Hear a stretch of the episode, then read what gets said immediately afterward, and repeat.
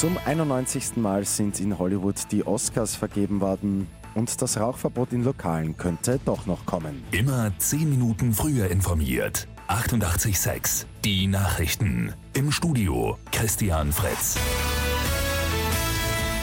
In Hollywood sind die Oscars vergeben worden. Bester Film ist Green Book geworden.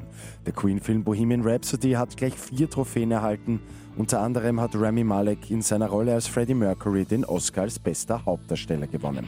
Beste Hauptdarstellerin ist Olivia Colman für ihre Rolle in The Favorite. Erstmals seit 30 Jahren musste die Verleihung ohne Moderator auskommen. Kevin Hart hat wegen Kritik über einige seiner Tweets ja vorab das Handtuch geworfen. Das Rauchverbot in der Gastronomie ist wieder Thema. Ganz still und leise wird der Verfassungsgerichtshof diese Woche Klagen von Nichtrauchern abarbeiten. Unter anderem hat die Stadt Wien gegen die Aufhebung geklagt. Entscheiden die Höchstrichter für die Kläger, dann kommt das Rauchverbot in der Gastronomie wohl doch noch.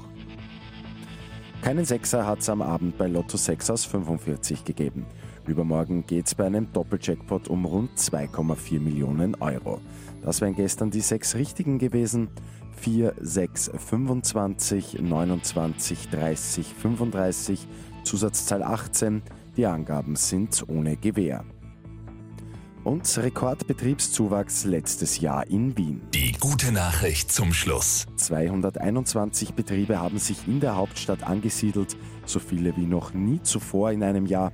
Investitionen von über 230 Millionen Euro hat das für Wien gebracht und auch knapp 1800 neue Arbeitsplätze.